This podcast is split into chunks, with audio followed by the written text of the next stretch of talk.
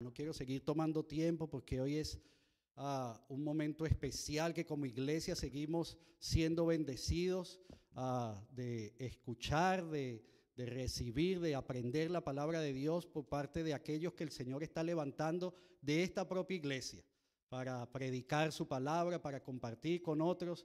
Yo tuve un tiempo de descanso hace algunos, algunas semanas atrás que no estuve acá y si algo extrañé, aparte de estar acá con la familia, es poder estar también acá escuchando lo que Dios tiene para decirnos y para enseñarnos a través de otros que son parte de esta familia. Y ese es el caso hoy. Tenemos a José Prato que, que va a estar predicando en esta tarde. Usted lo conoce, el coordinador de caballeros. Entiendo que el tiempo el viernes estuvo muy, muy bueno con los caballeros. José, si quieres, sube. Le damos gracias a Dios por tu vida. Permíteme orar y darle gracias a Dios por este tiempo que vamos a tener. Seguimos estudiando esa carta a los Efesios y vamos a ponernos en manos del Señor, ¿le parece? Vamos a orar. Padre, te damos gracias por este tiempo una vez más, gracias por tu palabra que será expuesta en esta tarde. Señor, habla nuestras vidas como hace semana a semana, Señor, y te agradecemos por eso, que no dejas de hablarnos, de enseñarnos. Permítenos en esta tarde seguir aprendiendo y conociendo lo que tienes para nosotros. Gracias por la vida de José, por su familia, Señor. Gracias por él, por José Manuel, su hijo en la traducción, por su esposa, su eh, otro hijo Ricardo. Gracias Señor también por la familia extendida. Seguimos orando por Carlos Eduardo y, y te agradecemos la operación que, que tuvo el viernes, que, que está mucho mejor, sigue haciendo la obra, Señor. Padre, gracias porque como familia sabemos que tú has dado dones y talentos a este cuerpo y nos usas para la edificación, como dice tu palabra, para el crecimiento, para el desarrollo de este cuerpo precisamente. Nos ponemos en tus manos, Señor, en el nombre de tu Hijo Jesús. Amén.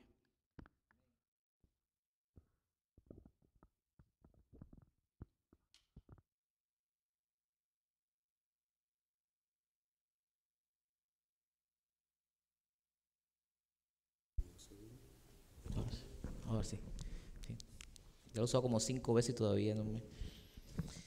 De hecho, le pedía a Jorge si podía mantenerse acá y una de las cosas que a veces nos pasa es que estamos en el tiempo de adoración y vienen los anuncios y como que se rompe un poco la continuidad de la presencia del Espíritu en nuestro corazón.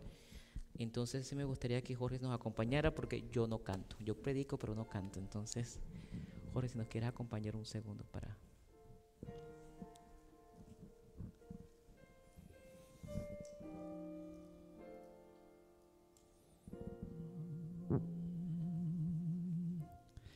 el más grande y digno de adorar. Yo vengo a tu presencia a adorar. Yo doblo mi rodilla ante ti.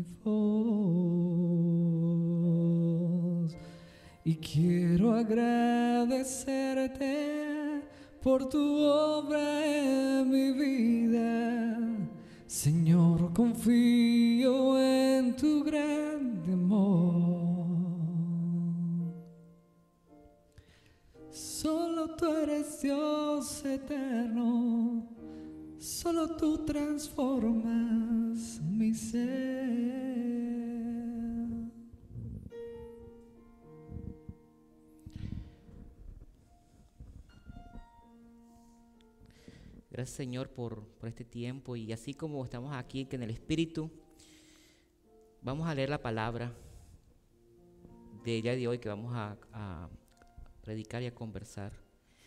Vamos a leer Efesios 4, del 17 al 32. Pongamos, si quiere tomarse, ponerse de pie, allí con el Espíritu nuestro corazón, nuestra mente, para que nos ilumine, nos, nos dé discernimiento en su palabra. Efesios 4, 17 al 32. Voy a leer de la nueva traducción viviente.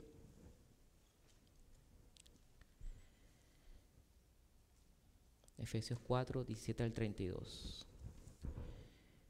Con la autoridad del Señor digo lo siguiente. Ya no vivan como los que no conocen a Dios, porque ellos están irremediablemente confundidos. Tienen la mente llena de oscuridad, vagan lejos de la vida que Dios ofrece, porque cerraron la mente y endurecieron el corazón hacia Él. Han perdido la vergüenza viven para los placeres sensuales y practican con gusto toda clase de impureza. Pero eso no es lo que ustedes aprendieron acerca de Cristo, ya que han oído sobre Jesús y han conocido la verdad que precede de Él. Desháganse de su vieja naturaleza pecaminosa y su antigua manera de vivir, que es corrompida por la sensualidad y el engaño. En cambio, Dejen que el Espíritu los renueve, les renueve los pensamientos y las actitudes. Pongan la nueva naturaleza, creada para ser la semejanza de Dios, quien es verdaderamente justo y santo. Así que dejen de decir mentiras. Digamos siempre la verdad a todos porque nosotros somos miembros de un mismo cuerpo. Además, no pequen al dejar que el enojo los controle no permitan que el sol se ponga mientras siguen enojados, porque el enojo da lugar al diablo. Si eres ladrón, deja de robar. En cambio, usa tus manos en un buen trabajo digno y luego comparte generosamente con los que tienen necesidad. No empleen lenguaje grosero ni ofensivo. Que todo lo que diga sea bueno y útil, a fin que sus palabras resulten de estímulo para quienes lo oigan. No entristezcan al Espíritu Santo de Dios con la forma como en que viven. Recuerden que Él los identificó como suyos y así les ha garantizado que serán salvos el día de la redención. Líbrense de toda amargura, furia, enojo, palabras ásperas, calumnias y toda clase de, de mala conducta. Por el contrario, sean amables unos con otros, sean de buen corazón y perdónense unos a otros, tal como Dios los ha perdonado a ustedes por medio de Cristo. Oremos. Gracias mi Señor por este tiempo que nos permites celebrar en familia, como tu iglesia, juntos tu santo día, Señor, preparando nuestros corazones para escuchar tu palabra que es transformadora, Señor bendito. Gracias por, por todo lo que haces, me enseñas a mí en lo personal, Cristo Jesús. Y me permite, Señor, la, posibilidad de, de compartir lo que tú has puesto en mi vida, Señor. Padre Santo, pido por cada familia, cada hombre, cada mujer, cada niño, Señor, representado en esta iglesia, para que lo siga, Señor, bendiciendo, para que siga, Señor, transformando sus vidas, para que sigan, Señor, cerca de ti y lejos del mundo. Gracias, Padre. En tu santo nombre, Cristo, hemos orado. Amén. Amén. Bueno, pueden sentarse. Muchas gracias.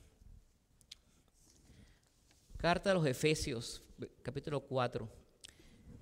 Hemos estado estudiando el libro de los Efesios, eh, todo, llevamos como tres meses ya. Y vamos por el capítulo 4. Y en varias ocasiones hemos mencionado desde este púlpito que los primeros tres capítulos nos han enseñado la teología de lo que Dios está hablándole a su iglesia.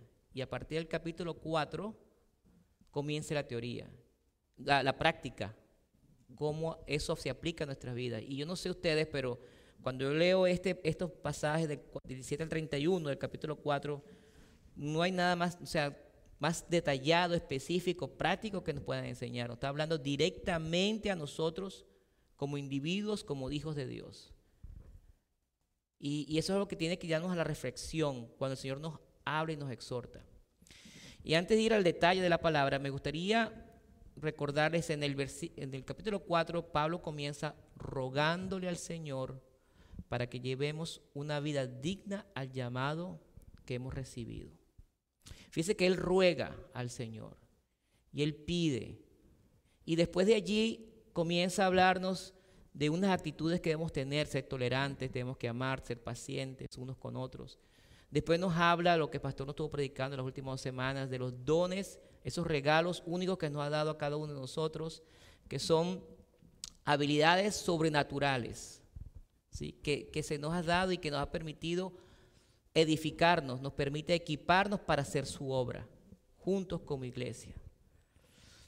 Pero fíjense que aquí en el versículo 17, Pablo comienza con la frase, con la autoridad del Señor. El capítulo 4, cuando habla la iglesia en general, dice, suplica, él ruega, sale de su corazón lo que, el Señor, eh, lo que el Espíritu Santo le está poniendo. Pero aquí, cuando va a confrontarnos, cuando nos va a hablar directamente a cada uno de nosotros, Pablo empieza diciendo, con la autoridad que viene del Señor. Está hablando la palabra de Dios directa puesta en su corazón. Es como cuando los profetas decían, así dice el Señor. Palabra directa.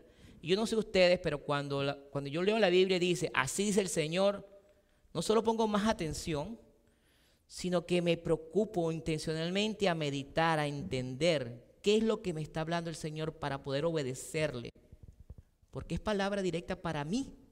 Es bendición que viene después de, de, esa, de esa frase. Así dice el Señor, en este caso, con la autoridad de Dios. Y dice lo siguiente. Ahora bien, ¿Qué nos dice Pablo con esta autoridad? ¿Sí? Leímos y bastante largo, o sea, son 14 versículos y los voy a tratar de sumarizar en cuatro puntos que ya lo voy a mostrar. Pero esos cuatro puntos yo los puedo también resumir en un título. Y ese título, de hecho, es lo que Pablo ruega por nosotros en el principio de, este capítulo 4, cuando dice, llevemos una vida digna del llamado que hemos recibido. Llevemos una vida digna del llamado que hemos recibido. Eso es lo que nos pide el Señor. De eso está hablando Pablo con autoridad y comienza a describirlo. Pero ¿cómo nos dice Pablo, cómo el Espíritu Santo le habla a Pablo para explicarnos cómo llevar esa vida digna? Vamos a hablar cuatro puntos, que está ahí en la, en la la presentación. Primer punto, no nos adoptemos o amoldemos a las ideologías del mundo. No nos adoptemos o amoldemos a las ideologías del mundo. Punto dos, sometámonos al Espíritu Santo en la renovación de nuestra mente. Número tres, reemplacemos conductas y actitudes con acciones que enaltezcan a Dios. Y número cuatro, recordemos siempre que le pertenecemos a Dios. Entonces, si no adoptamos nuestra ideología, nos sometemos a que el Espíritu Santo renueve nuestra mente, cambiando, reemplazando conductas por acciones que enaltece el Señor y recordando siempre que le pertenecemos a Dios, vamos a poder llevar una vida digna del llamado que hemos recibido.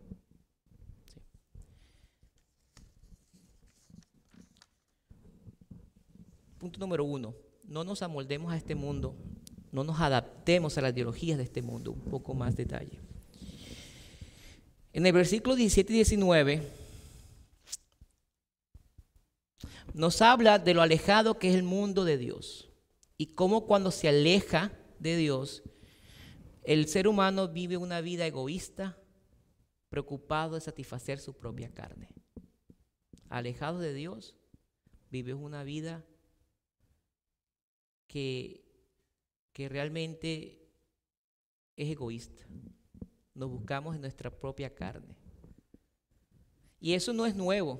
A veces pensamos, wow, pero nos vemos en el mundo de hoy vimos, pero esto es nuevo. No, eso ha sido desde siempre. El mundo, el mundo como tal siempre ha sido la maldad y ese, y ese comportamiento que es derivación de no estar cerca de Dios. Eso lo vimos en, la, en el mundo que vivió Abraham, lo vimos en el mundo que vivió David, lo vimos en el mundo que vivió Jesús, en el mundo que vivió Pablo cuando escribió esta carta, lo vimos en el mundo de hoy. Cuando observamos las ideologías del mundo, cómo son, y vemos claramente que el ser humano que está alejado de Dios busca ir en contra de lo que Dios ha hablado, ha enseñado, ha establecido como ley perfecta para nosotros. Y fíjense cómo lo describe en más detalle. 17 al 19, lo voy a leer rápidamente. Con la autoridad del Señor digo lo siguiente, ya no vivan como los que no conocen a Dios, porque ellos están irremediablemente confundidos, tienen la mente llena de oscuridad, vagan lejos de la vida que Dios ofrece, porque cerraron la mente y endurecieron el corazón hacia Él, han perdido la vergüenza, viven para los placeres sensuales y practican con todo gusto toda clase de impureza. Fíjense cómo él caracteriza esto, mente cerrada, oscura y confusa, con corazones endurecidos, viviendo entregados a los placeres de la carne. Señores, a este modelo, a esta forma de vida, no podemos adaptarnos, no podemos moldearnos, no podemos seguir, porque nos va a arrastrar a una, a una vida separada de Dios.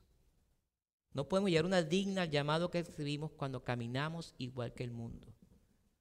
No sé si se acuerdan o si han escuchado la parábola en donde está el, Padre, en este caso el Padre Celestial, pero está un, agricultor, siembra el, trigo y a su vez hay, hay maleza, se unen. No se puede cortar Dice, esperemos a la, cosecha para cortar, pues no podemos sesgar la maleza sin, dañar el trigo. Eso significa que nosotros vivimos en el mundo, pero no le pertenecemos. Vivimos en este mundo, no podemos evitarlo. Vivimos con esta ideología. Esta ideología está alrededor nuestro. Esa forma de vivir nos puede impactar, pero no podemos aceptarlas. Sí tolerarlas, porque ¿qué es lo que pasa? Porque están allí. Y el Señor nos enseña muchas cosas, pero no vemos adaptarlas a nuestra vida. No podemos seguirlas. Y eso es lo que nos pide Pablo. Cuando nos dice, no vivan como los que no conocen a Dios, porque lo conocemos, hermanos. Fuimos llamados, aceptamos su palabra, aceptamos a Cristo en nuestras vidas. La palabra dice en Romanos 12, dice, no imiten las conductas ni las costumbres de este mundo. Eso no es solamente en Efesios 4, en, en Romanos y a través de la palabra lo dice. No imiten las conductas ni las costumbres de este mundo. Hermanos, más claro no puede estar. No podemos seguir estas costumbres. No importa el razonamiento que pongan sobre ellas. Porque el enemigo, déjeme decir, el enemigo las pone con unas mentiras muy bien elaboradas. No es obvio. Y nos seduce. ¿Por qué nos seduce? Porque nos llama a la carne. Y la carne quiere satisfacer los placeres. Y allí está. Es una decisión que debemos tomar para llevar esa vida digna del llamado que recibimos. No podemos amoldearnos a este mundo y adoptar esas costumbres. En el punto número dos hablé de que debemos someternos al Espíritu Santo en la renovación de nuestra mente. Efesios 4, 23 y 24 habla sobre ello. No sé si se acuerdan, algunos que están acá vieron la, eh, prédica hace, hace unos par de meses también Efesios, Efesios 2, estábamos hablando que Dios nos dio su gracia para ser obedientes. Y cuando hablamos de esa prédica, en esa prédica, está en YouTube por allí, eh, hablamos de Romanos 8. En Romanos 8 dice, Dios nos muestra claramente la batalla en la mente. cuando leamos Romanos 8, del versículo 1 al, 10, nos habla muy, muy claro de que hay una batalla aquí en esta mente. El Espíritu de Dios queriendo poner pensamientos gratos que alaben a Dios y que nos traen paz a nuestro corazón y a nuestra vida, y la carne pecaminosa que quiere seducirnos para que hagamos y satisfagamos esas necesidades. Y eso es, no es algo que sentimos físicamente primeramente, sino en nuestra mente. Y es allí donde Pablo nos recuerda que es en la renovación de la mente donde empieza la batalla. Y tenemos que someternos al Espíritu Santo.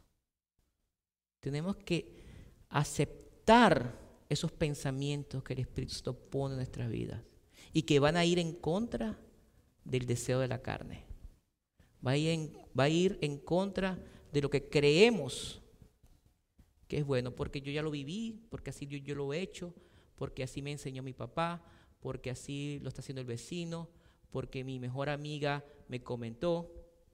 Hay muchos comportamientos que lo hacemos por costumbre o porque fuimos así, pero recuerden, nosotros somos nuevas criaturas llamadas al Señor. Y como nuevas criaturas debemos someternos, permitir que el Espíritu Santo haga esa renovación de nuestra mente y ponga pensamientos nuevos, pensamientos que enaltezcan, nuevas formas de vivir la realidad que estamos, que estamos observando. Entonces, ¿cómo podemos llevar una vida que sea digna del, llamado que, que, tenemos, que fuimos, recibimos del Señor, aceptando, sometiéndonos al Espíritu Santo en la renovación de la mente.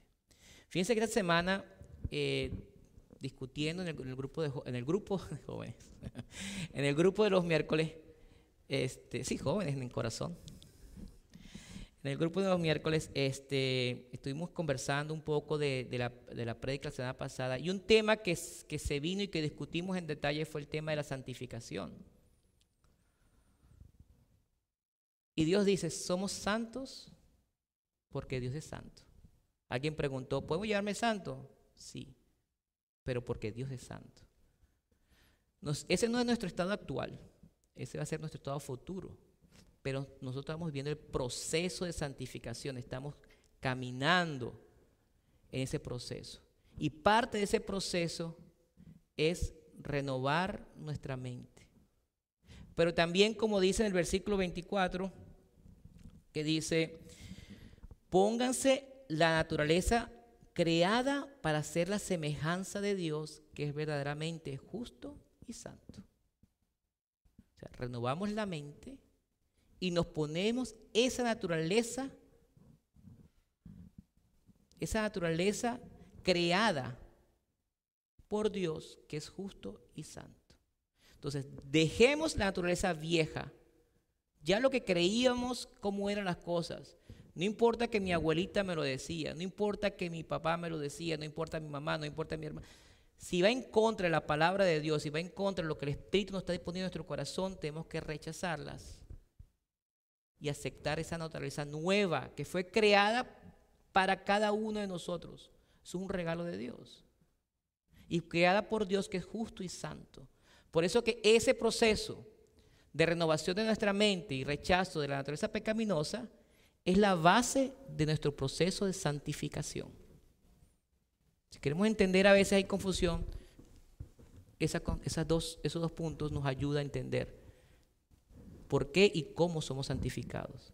Es un proceso, pero tenemos que renovar la mente y rechazar el hombre viejo, aceptar la creación nueva que se nos ha dado. Entonces, la santificación nos podemos llevar con santificación, con ese proceso de santificación es que podemos llevar una vida que es digna del llamado al cual fuimos que recibimos. Punto número tres. Reemplacemos conductas y actitudes con acciones que enaltezcan a Dios. Reemplacemos conductas y actitudes con acciones que enaltezcan a Dios. Hablamos del proceso de santificación. Y fíjese como dice en el versículo 23 de Efesios, lo dice bien, bien detalle, dice, la renovación de pensamientos y actitudes. Y pongámonos la naturaleza creada por nosotros, que ya conversamos hace un segundo. Esto indica que hay que reemplazar.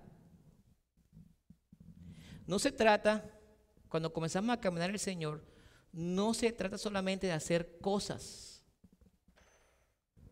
o dejar de hacer cosas de una forma eh, independiente.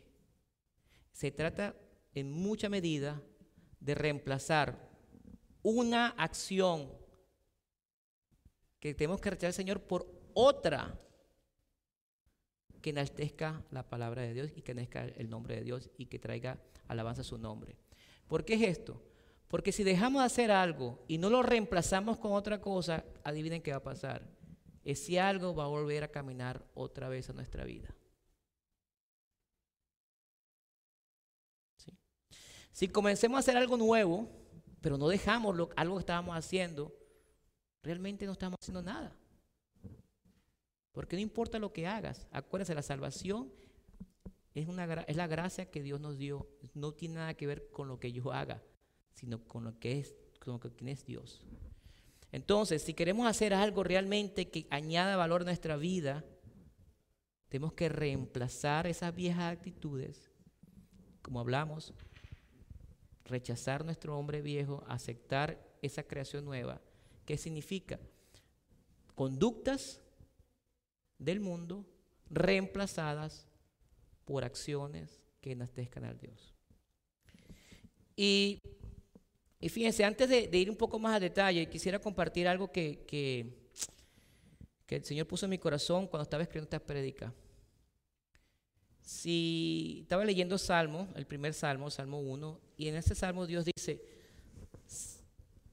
sino que se deleiten en la ley del Señor, meditando en ella día y noche.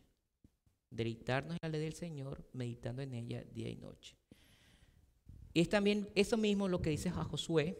Josué, antes de, después que se murió Moisés, Mo- a Josué Dios le, dio el, liderazgo del pueblo de Israel para llevarlo a la tierra prometida. Y Dios le está diciendo algunas cosas a Josué en, ese primer capítulo de, del libro de Josué. Y entre las cosas que le dice, Josué 1.8b dice, medita en él de día y de noche para asegurarte de obedecer todo lo que está allí escrito. Medita en él de día y de noche. Salmo dice, medita en tu palabra de día y de noche. A Josué dice lo mismo y en otros versículos la Biblia también lo dice. Entonces Dios nos llama primero que nada a deleitarnos meditando su palabra.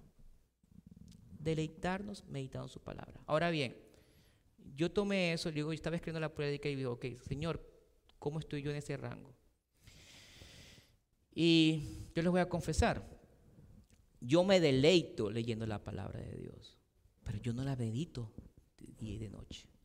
Si de hecho, entre la devocional, oración, leer la palabra, conversar con alguien de la palabra, si yo promedio una hora al día, es mucho, realmente. Sí, sumando cinco minutos acá, diez minutos allá. Yo sumo todo eso en mi cabeza y digo, yo creo que una hora al día, eh, como promedio, habrá días un poquito más, días un poquito menos, es mucho. Y entonces estaba viendo mi teléfono, yo trabajo desde mi teléfono muchas veces, y, y en el teléfono resulta que hay una, una aplicación que dice el screen time, que es cuánto tiempo tú estás de frente al teléfono. ¿Y qué aplicación estás usando cuando estás frente al teléfono? Y cuando me sorprendo, pues estoy pensando en esto, me sorprendo y, veo que el promedio mío de ver el teléfono entre Facebook, entre mi trabajo, entre la Biblia, entre muchas otras cosas, está entre 5 a 6 horas al día. 5 a 6 horas al día en mi teléfono.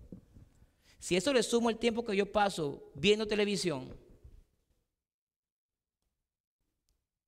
pensando en eso, a mí me da vergüenza, la verdad.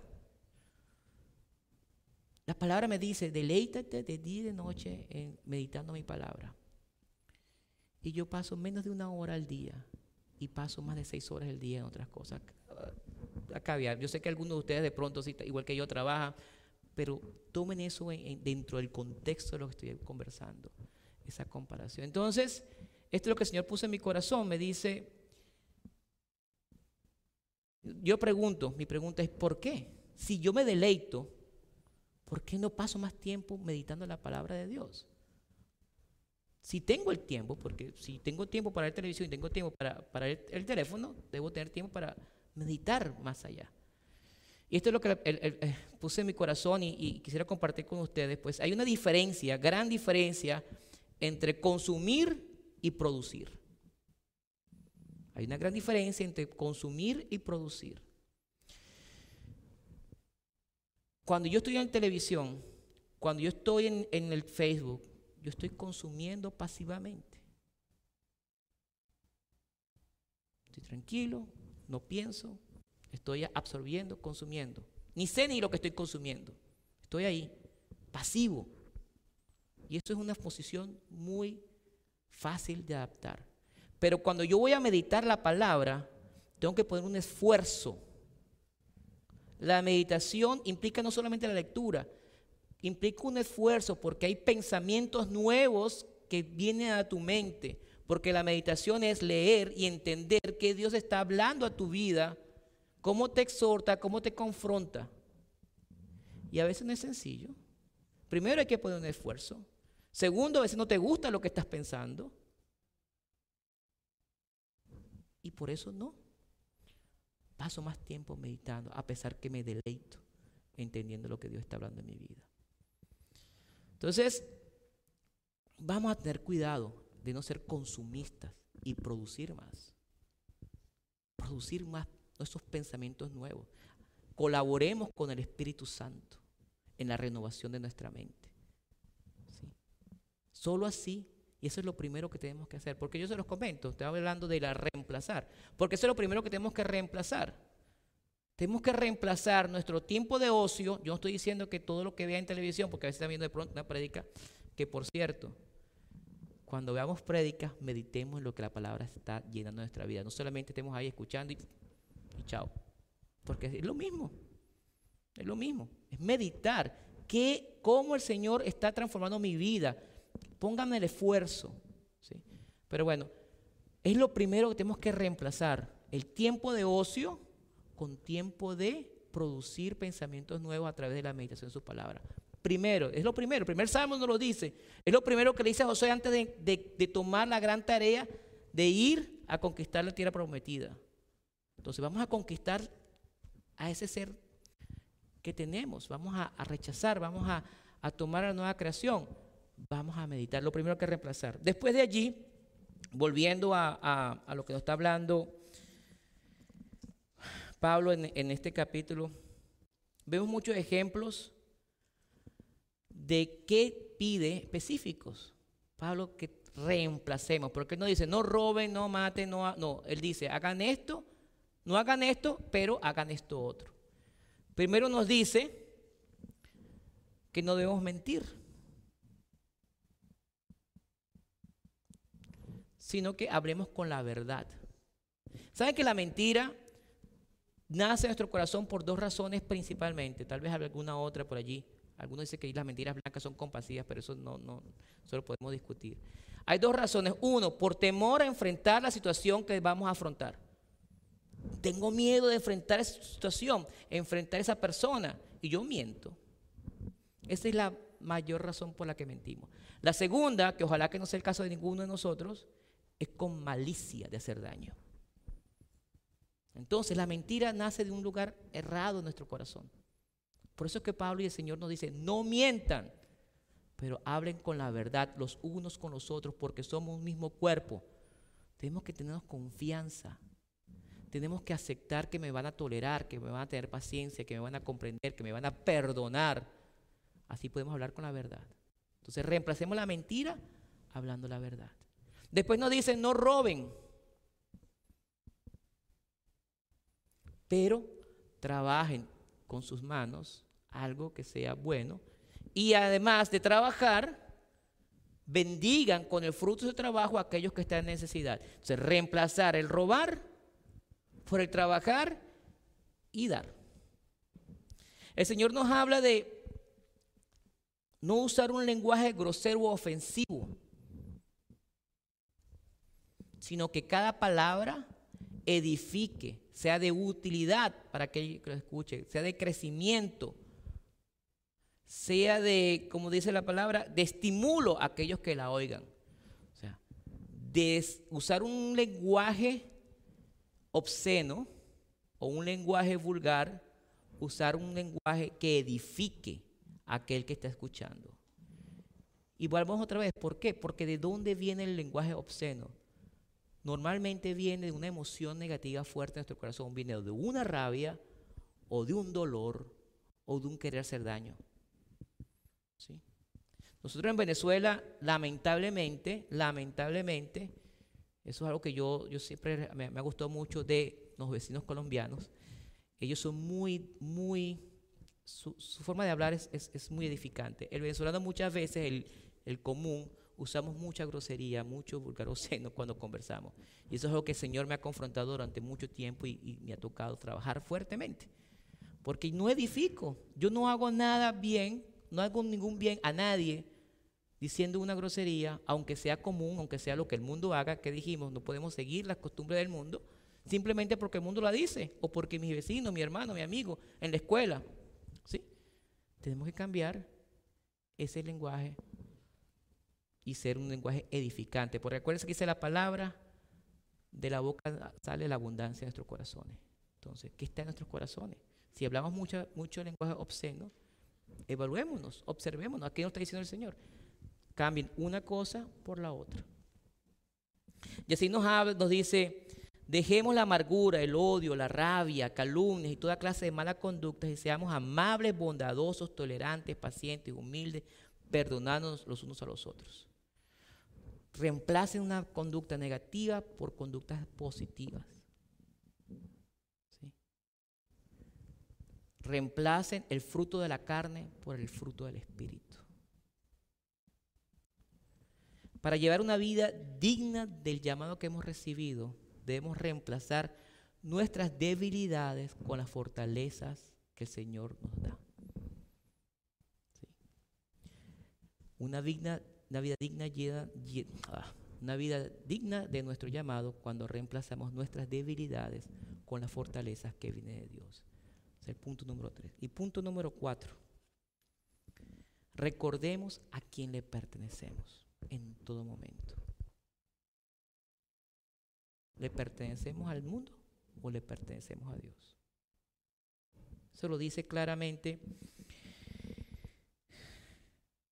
en Efesios versículo 30, dice, no entristezcan al Espíritu Santo de Dios con la forma que viven. Recuerden que Él los identificó como suyos y así les ha garantizado que serán salvos para el día, en el día de la salvación, de redención. Recuerde que Él los identificó como suyo. Nosotros le pertenecemos a Dios y como tal debemos comportarnos. Eso es lo que tiene que estar allí. Cuando comenzamos a, caminar y, y, caemos, recordemos, ¿a quién le pertenezco?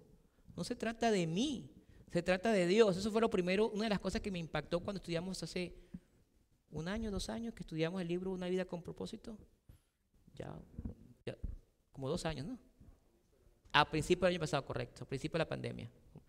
Y, una de las primeras cosas que, el autor habla y que aprendimos como iglesia es que se trata de Dios. Se trata de Él. No, yo no tengo nada que ver con lo que pasa. Entonces, recordamos que le pertenecemos a Él. Santiago, en Santiago 1.17 nos dice nos recuerda que toda buena dávida o todo lo que es bueno y perfecto viene de los cielos o de las alturas del Dios que es el creador de las alumbreras de los cielos. El Señor creador del universo es el proveedor de las cosas buenas para nuestras vidas. Yo le pertenezco al creador del universo. Yo le pertenezco al proveedor de las cosas buenas de la vida. Si yo recuerdo a quién pertenezco, nos va a ayudar a entender que las cosas buenas van a venir porque Él me las va a dar. Y me las va a dar porque Él las ha hecho. Entonces, cuatro puntos. Recordemos que no nos tenemos que adaptar o amoldar al mundo, a sus ideologías. Sometámonos al Espíritu Santo en su proceso de renovación de nuestra mente. Reemplacemos nuestras conductas y actitudes ¿Con qué? Con aquellas que enaltezcan al Señor. Y recordemos siempre que le pertenecemos al Señor. Para llevar una vida digna, debemos recordar a quién le pertenecemos y qué hacemos. Para ir concluyendo, hermanos. Dios nos ha llamado, porque en verdad nos ha llamado, a cada uno de nosotros. Estamos acá, escuchando su palabra, aceptando su misericordia, porque Él nos ha llamado. Eso desde que empieza, desde que fuimos que aceptamos a Cristo como Salvador y Señor de nuestra vida, cuando nos puso a su Espíritu Santo como garantía de nuestra salvación. Ahí fuimos llamados. Cuando el Señor nos dio un don a cada uno por el llamado que tuvimos. Y ese, ese Señor que, que nos hace regalo para la edificación de su iglesia es el mismo Señor creador que nos pide experimentar su amor. Nos pide experimentar su amor. Esa decisión de aceptar a Cristo y tener una relación con Cristo es individual. Es individual. Pero experimentar el amor de Dios, vivir el amor de Dios se logra a través de su iglesia, los unos con los otros. El Señor lo sabe y por eso puso su iglesia. En el capítulo 3, al finalizar, Pablo oró por nuestra madurez espiritual. Pablo oró por nuestra madurez espiritual y, oró para que experimentáramos ese amor. Y la forma que experimentamos ese amor es esos cuatro puntos que ya les dije. Ahora bien, el Señor en su infinita misericordia, en su infinita misericordia, sabía que solo no podíamos, solo no podemos. No podemos caminar en el mundo solos. Primero, mandó a su Hijo, porque solo no podemos tener la salvación. Después nos da su Espíritu, porque sabe que solo no podemos caminar este proceso de, de santificación.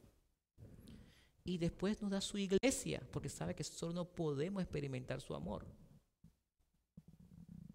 El Señor en su infinita misericordia nos puso los unos a los otros para que nos edifiquemos, para que nos ayudemos, nos apoyemos, nos entreguemos, podamos vivir eso que nos pide, esa vida digna que viene del Señor. Hay una algo que el Señor puso en mi vida casualmente esta semana y quisiera compartir, sé que el tiempo está están dando, pero quisiera compartir con ustedes una experiencia personal de algo que el Señor puso en mi corazón hablando con mi jefe el jueves, el viernes, miércoles, miércoles en la noche creo. Estábamos hablando de trabajo y de cosas. De pronto se vio la oportunidad y le dije, necesito tomarme el viernes porque quiero tomar el tiempo de orar y preparar para la prédica de hoy. O sea, mi intención realmente fue decirle, yo conozco a Cristo, y que a ver si el Señor hacía una apertura para poder hablar con él al respecto. Entonces él me comenta que, que él justamente la noche anterior se reunió con unos amigos, se reúnen muy pocas veces al año, dos veces al año o algo así. Y en esa conversación, uno de sus amigos, bueno, dije que uno de sus amigos, de pronto fue él, yo no sé, le hizo la pregunta, ¿qué significa realmente una verdadera amistad? Y él se quedó sorprendido y me pregunta a mí, José, eso, yo, eso lo hablamos, pero no lo entiendo todavía. Porque la pregunta de él fue muy sencilla. ¿Eso vino de dónde? Porque yo tengo muchos conocidos, él es un hombre de negocios, conoce a medio Toronto, ¿sí? Conoce mucha gente, pero él reconoce que tiene muy pocos amigos. Y de esos muy pocos amigos, con casi ninguno ha tenido una amistad que haya durado sobre el tiempo ha tenido amistades, amigos cercanos durante cierto periodo de tiempo, después otro periodo de tiempo otros amigos y así. Y él preguntó, ¿por qué? dice, bueno, ya que tú conoces y vas a hablar de la palabra, me dice, te hago esa pregunta y eso fue interesante. Entonces, ahí hablando con él, meditando, el Señor, o yo le comenté, porque no, sí, y yo, yo tengo la, la, certeza que es a través del Espíritu Santo que obra en mi vida, que puedo edificar a otros concluir lo siguiente, le comento, las amistades, nosotros como personas, como seres humanos, nuestra vida cambia constantemente. Todos los días hay nuevos retos, nuevos objetivos, nuestras circunstancias cambian, cambiamos de trabajo, de carrera, eh, de dirección, o sea, muchos cambios de nuestras vidas, siempre, constantemente. Y así, cuando las cosas pasan en nuestra vida, las relaciones con las personas que estamos juntos también van a cambiar. Nosotros nos relacionamos de acuerdo a una base común con alguien. Por ejemplo, si estamos en la escuela, nuestros amigos son los que están con nosotros en la escuela. En el trabajo pasa lo mismo. Dejamos la escuela, ¿qué pasa con sus amigos del colegio? Si acaso se habla, una vez cada quién sabe cuántos años se comenta, hola, ¿cómo estás? Se alegran, pero no hay una amistad, no hay una relación ni más. ¿Por qué? Porque la base común se va. Así pasa con el trabajo. Duran muchos años un trabajo, de pronto tienen buena amistad con alguien, se acaba el trabajo, se cambia de trabajo y esa amistad también se va. Inclusive en los matrimonios pasa. A veces, lamentablemente, la base común del matrimonio son los hijos. Se van los hijos y ¿qué pasa con el matrimonio? Puede que caiga nuestra amistad, esta relación que nosotros vivimos como iglesia, no se va a acabar. ¿Por qué? Porque nuestra base común es la unidad en Cristo Jesús. Nuestra base común es su palabra y su palabra es eterna. El Señor es eterno. Nosotros vamos a estar juntos en la eternidad. Y el Señor sabía eso, lo entiende, lo conoce y por eso pone su iglesia. Y para nosotros poder llevar esa vida digna del llamado que recibimos, necesitamos la iglesia de Cristo. Esa unión en Cristo es la base fundamental de nosotros como iglesia.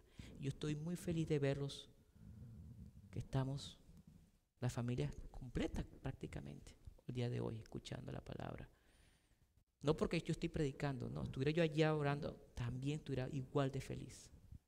De ver cómo va creciendo, cómo nos vamos edificando, cómo vamos entendiendo.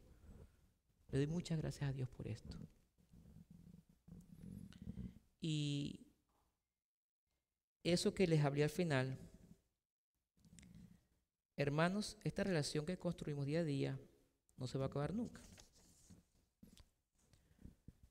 tenemos, nos tenemos para madurar espiritualmente. ¿Cómo vamos a vivir Efesios 4, del 17 al 32? ¿Cómo podemos rechazar ese hombre viejo? A través de su Espíritu Santo y a través de su iglesia. Oremos. Si quiere, pónganse allí un tiempo para que el Señor nos hable, Padre como quieran, si quieren cerrar los ojos, si quieren estar allí en silencio. Dejar que el Espíritu les hable, porque Él ha hablado hoy. Él ha hablado hoy acerca de, de quiénes somos en Él, cómo podemos tener una mejor relación en Él y cómo Él nos une por su Espíritu a través de Cristo Jesús. Nos une los unos a los otros. Permitamos que el Espíritu Santo renueve nuestras mentes, pero permitamos, Señor, que ese mismo Espíritu Santo nos acerque al hermano, que lloremos con el que llora y nos riamos con el que está alegre. Que podamos compartir las bendiciones que recibimos.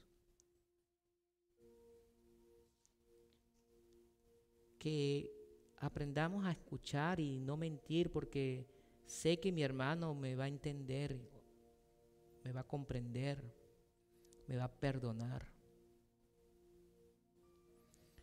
Aprendamos, señores, a, venir a este, a este altar diariamente en el hogar, reemplazando ese tiempo de ocio y, y poniendo nuestros corazones en, en conversaciones con el Señor. Eso es lo que el Señor nos ha venido hablando todo este año a través de de esa vida en el altar, de esa vida de oración.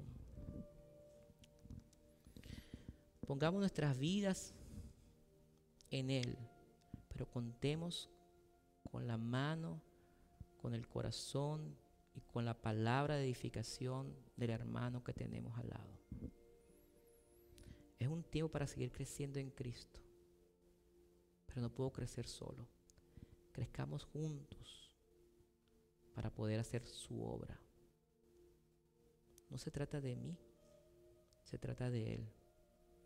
Se trata de su amor inmesurable, incomprensible. Pero dentro de nuestras limitaciones podamos experimentarlo. Cuando estés allí en tu momento, en tu dificultad, sea abierto. Busca a un hermano, una hermana, al que pueda apoyarte, que pueda llorar juntos, que se puedan consolar juntos. Cuando tengas una alegría de alabanza al Señor, compártela. Demos testimonio de las grandezas que Dios hace en nuestras vidas. Cuando tengamos preguntas, inquietudes, cuando queremos conocer más, también busquémonos. Porque hay una mayor sabiduría en el, en el conjunto. El Señor revela no solamente al individuo, sino a los individuos de su iglesia. Una revelación del entendimiento de su palabra que podemos compartir, que nos ayuda a madurar espiritualmente. Hermanos, pongamos nuestro corazón, nuestro tiempo, nuestra mente, nuestras acciones allí, humillados ante el Señor, porque es su vida, en nuestra vida, la que hace la obra. Gracias Padre, en tu santo nombre Cristo hemos orado. Amén.